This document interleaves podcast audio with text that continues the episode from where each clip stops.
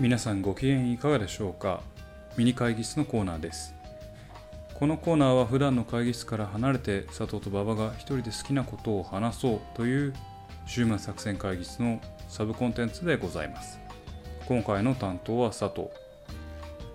えー今回はですね2人でやっている、まあ、第86回が身の回りの怖い話ということで実際にはまああまり怖くはないんですけれど怖い話をさせていただきました、えーその流れをですね、えー続きまして、えー今回もホラー映画をご紹介させていただきたいなというふうに思っております。で今回ご紹介するのは霊的ボルシェビキという映画でございます。この映画はですね日本の、まあ、J ホラーといえばこれという作品、まあ、皆さん思い浮かぶんじゃないでしょうか。リングですね。リングの脚本家である高橋宏さんが、監督脚本をした作品でございますと。でえーっとですねもう公開は終わっ2018年なんでとっくの昔に終わってるんですけれども、えー佐藤が確認した私佐藤が確認した限りではですねえー、TSUTAYA でのレンタルがあこ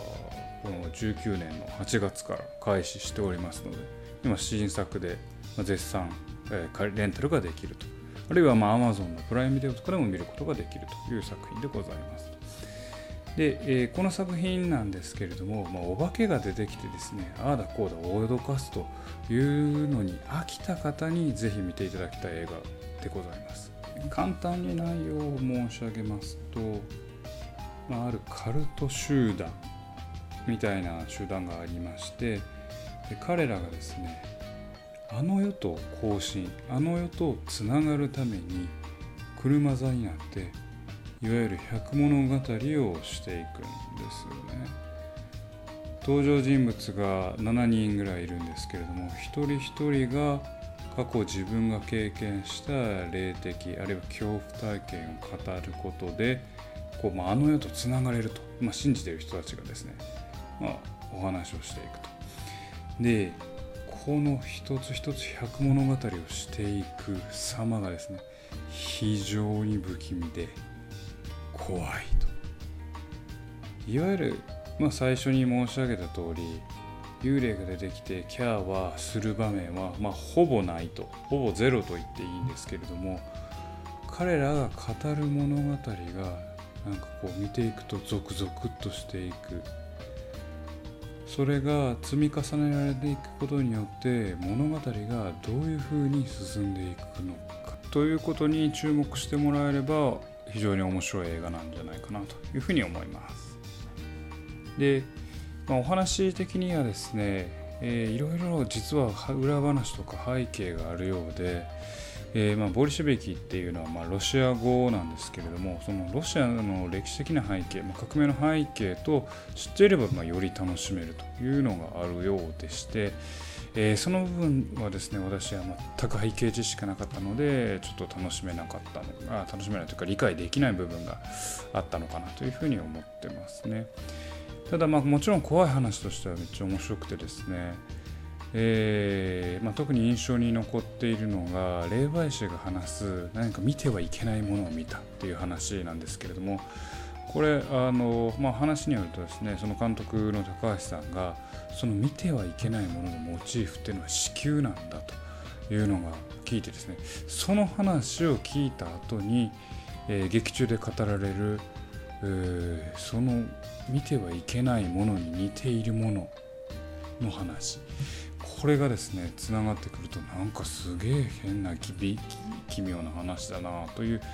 感想を抱くに至りますよね。普通のホラー映画とまた違った不気味さっていうのを体感できる。それだけは、まあ、間違いない映画なんじゃないかなというふうに思います。なのでねやっぱり今までの、まあ、ホラー映画にちょっと飽きた人におすすめしぜひおすすめしたいのが今回、えーご紹介した霊的ボルシェビキでございます。でこれ私がですね一つ失敗したのが朝早い時間に見てしまったんですよね。なあどうしてもですね朝早い明るい時間帯に見てしまうと没入感っていうのがなくなってしまうんですけどぜひですね部屋を真っ暗にしてなんできれば深夜ですねに見ていただくのがいいんじゃないかなというふうに思います。で全体的に物語のこの色調もですね暗いトーンで行われているので、まあ、部屋を真っ黒にしてですね、まあ、それに映画を見ていただければ非常に没入感があるというかまるで自分自身がその輪の中に入って一緒に百物語をしているかのような。でそこまで体験できるとこの映画の怖さっていうのが非常に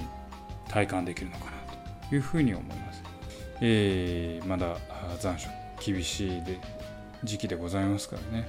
身の毛もよだつような怖い話を見てみてはいかがでしょうか。というわけで今回ご紹介したのは映画「霊的ボルシェビキ」でございます。